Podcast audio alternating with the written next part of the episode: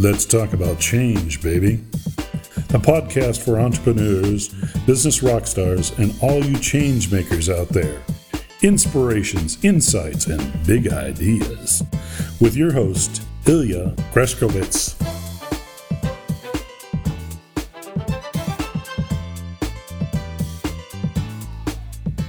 Howdy, liebe Freunde, hier ist wieder Ilja Greschkowitz mit einer weiteren Ausgabe von Let's Talk About Change, Baby, dem Podcast für Unternehmer, für Business Rockstars und natürlich für euch, die Changemaker da draußen.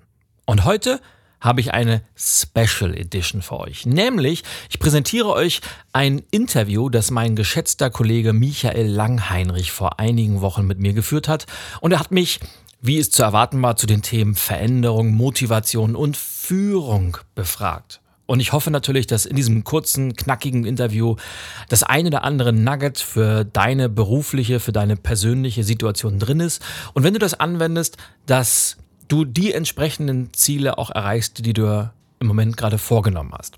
Das gesagt, wenn dir der Podcast gefällt, dann vergiss nicht, eine kurze Rezension auf iTunes zu hinterlassen. Und wenn du mir eine ganz besondere Freude machen möchtest, dann sag den Podcast doch einfach weiter. Empfehle ihn deinen Freunden, deinen Kollegen, deinen Bekannten, sodass wir gemeinsam die Botschaft in die Welt noch viel, viel mehr raustragen, dass der persönliche Umgang mit Veränderung die wichtigste Schlüsselkompetenz der Zukunft sein wird und wie es am besten gelingt, durch Veränderung die Dinge im Leben zu erreichen, von denen wir alle so sehr träumen und damit ein selbstbestimmtes, zufriedenes und glückliches Leben führen können.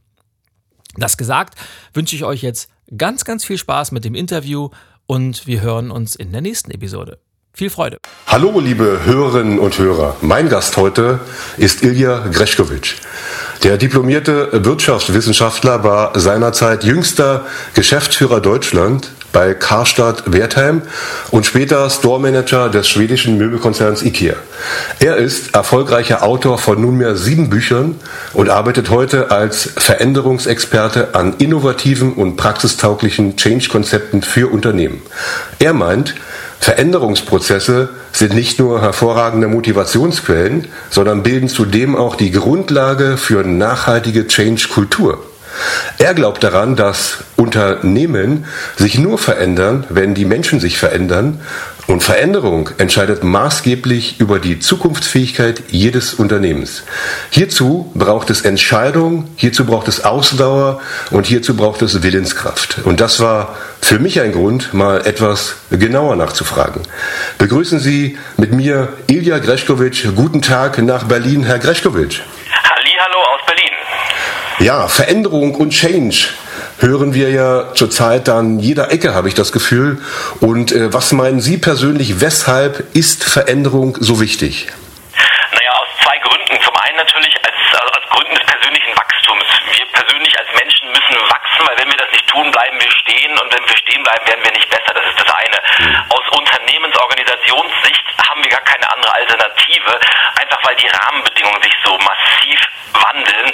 Ich glaube, in den letzten zehn Jahren hat sich mehr verändert als in den 150, 200 Jahren davor. Und wir stehen eigentlich erst am Anfang von disruptiven Technologien, wie man so schön sagt, und alles wandelt sich. Also die Gesellschaft wandelt sich massiv, die Märkte wandeln sich und die Kunden verhalten sich einfach vollkommen anders, als sie das noch vor drei oder vier Jahren getan haben. Das heißt, was heute aktuell ist, kann morgen schon längst wieder überholt sein. Und Unternehmen sind einfach gut beraten, heute schon die Weichen zu stellen, um auch in drei, in vier oder in fünf Jahren noch erfolgreich am Markt bestehen zu können. Mhm. Was mich äh, besonders interessiert, ist, äh, wie funktioniert Veränderung genau? Was wäre denn Ihre persönliche Beschreibung dazu?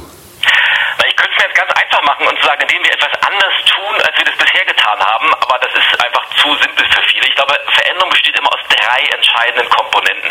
Die erste ist, eine klare Entscheidung zu treffen und zu sagen, ich mache jetzt etwas anders. Und mit Entscheidung meine ich eine richtige Entscheidung, nicht so dieses Wischiwaschi, man könnte, man sollte mal, man müsste mal, sondern ich mache das jetzt. Das zweite ist, ich muss ein klares Ziel haben, ich muss wissen, wo ich hin will. Und das dritte ist, ich muss eine Gewohnheit weil Veränderung ist eben nicht eine einmalige Hauruck-Aktion. Wir machen heute mal Veränderung und dann können wir wieder wie vorher weitermachen, sondern Veränderung braucht Zeit, es braucht tägliche Beschäftigung damit, es braucht tägliche Wiederholung der einzelnen Aktionen, weil wenn wir das täglich wiederholen, wird irgendwann eine nachhaltige Gewohnheit draus und dann ist das Neue wieder die Gewohnheit, wir können mit einer neuen Veränderung anfangen. So funktioniert das Ganze. Mhm. Und äh, wenn wir das Ganze jetzt mal rein aus Unternehmenssicht betrachten, was ist Ihrer Meinung nach der wichtigste Faktor für Change in einem Unternehmen? Das äh, haben Sie eben schon so schön in der, in der Anmoderation gesagt. Ich glaube, der wichtigste Faktor sind die Menschen.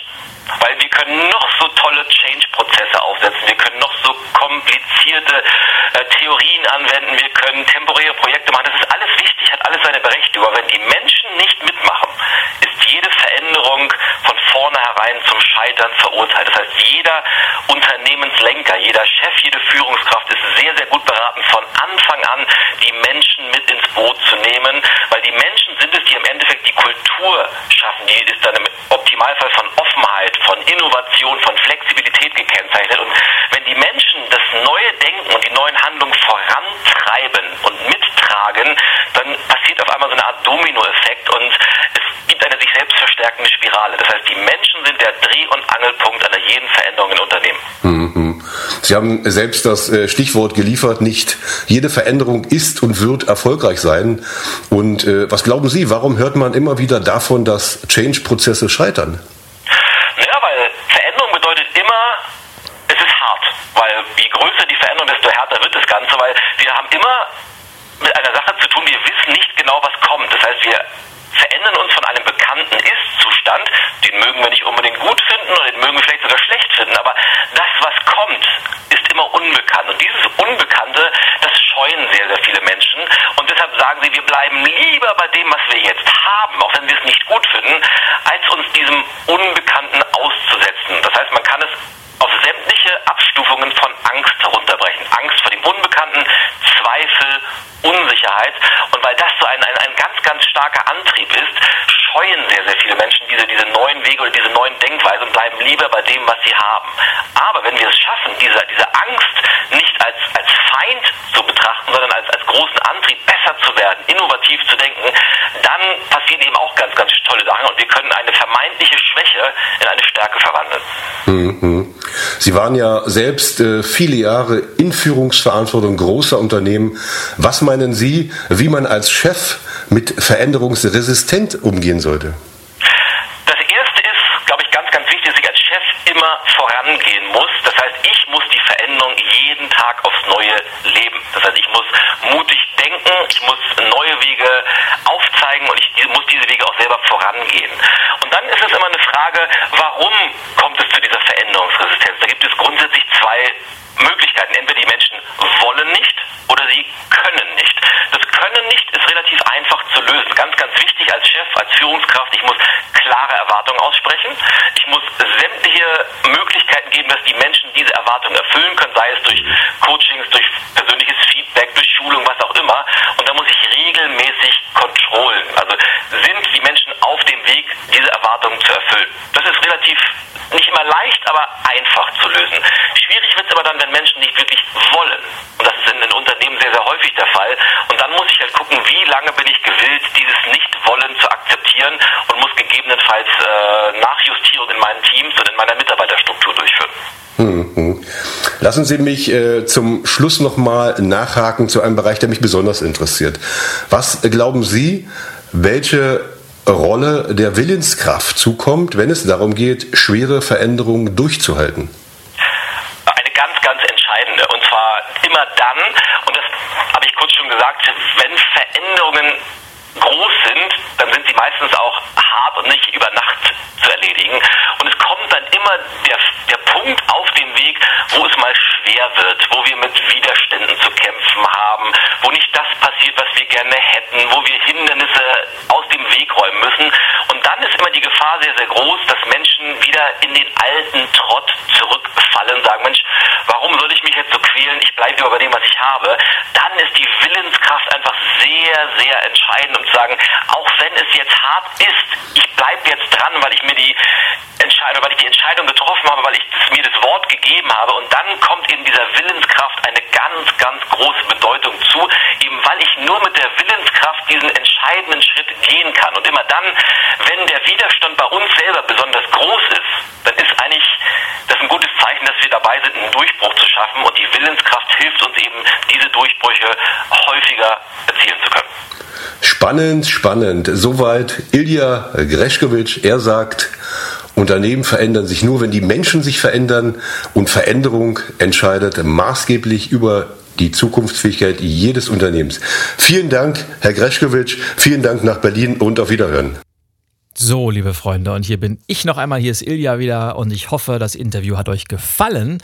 Und ihr habt das ein oder andere mitnehmen können und fandet auch die Atmosphäre mit dem Telefoninterview so ein bisschen, das ist ja noch so oldschool-mäßig.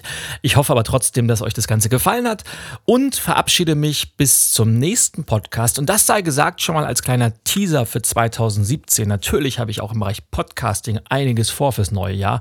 Unter anderem ist mein Plan, in 2017 spannende Interviewgäste einzuladen. Das heißt, Unternehmer, Visionäre, Changemaker, denen ich ein wenig auf den Zahn fühlen werde und mit denen ich mich dann gemeinsam über die Themen Veränderung, Motivation, Unternehmertum, also all das, was uns hier beschäftigt, unterhalten werde. Und da kommt ihr ins Spiel, da kommst du ins Spiel. Denn meine Frage an dich, wen soll ich in meinen Podcast als Interviewgast einladen. Wer fällt dir da ein? Wenn du irgendeine Idee hast, wenn du einen Wunsch hast, dann schreib mir gerne per Mail oder per Facebook-Message oder wie auch immer, wer dein Wunschgast wäre. Und dann schauen wir mal, ob wir diese Person nicht vor das Mikrofon bekommen. Ich freue mich da auf jeden Fall drauf, weil ich bin selber auch ein Riesenfan von Podcasts, wo spannende Gespräche geführt werden. Und genau das werden wir im neuen Jahr auch tun. Und in diesem Sinne sage ich herzlichen Dank für dein Zuhören, herzlichen Dank, dass du mir deine Zeit geschenkt hast und wir hören uns beim nächsten Mal, wenn es wieder heißt Let's Talk About Change Baby, der Podcast für Unternehmer, Business Rockstars und euch die Changemaker da draußen. Winke, winke und bye bye. Au ja, euer Ilja. Thank you for listening to Let's Talk About Change, baby. podcast for entrepreneurs, business rock stars, and all you change makers out there. Tune in next time when Ilya Greskowitz will share some new inspiration, insights, and big ideas.